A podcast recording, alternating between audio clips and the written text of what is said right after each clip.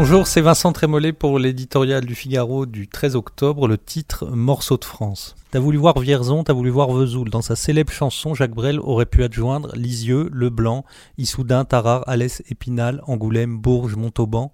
Toutes ces villes dont les noms s'énoncent comme un poème, ces bourgades qui autrefois portaient beau et dont le centre désormais menace de s'éteindre. Prise entre l'extension toujours recommencée des métropoles, et un mimétisme funeste qui pousse certains petits maires à rêver d'immenses zones commerciales, elles sont condamnées à choisir entre le devenir de chambre d'hôte des campagnes françaises et la désolante braderie de ceux qui autrefois les faisaient vivre.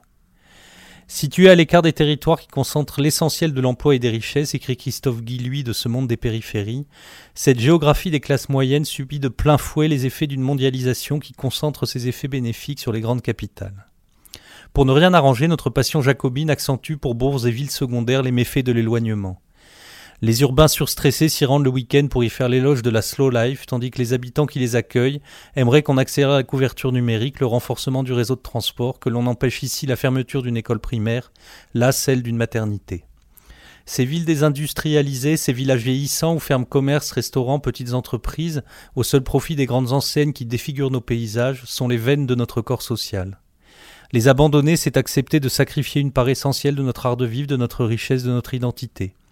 En la matière, les grandes déclarations et les maigres aides de l'État sont peu de choses au regard de la ténacité des associations, de l'énergie des acteurs locaux, de l'ingéniosité de tous ces héros anonymes qui refusent de voir mourir tout ce qui fait leur existence.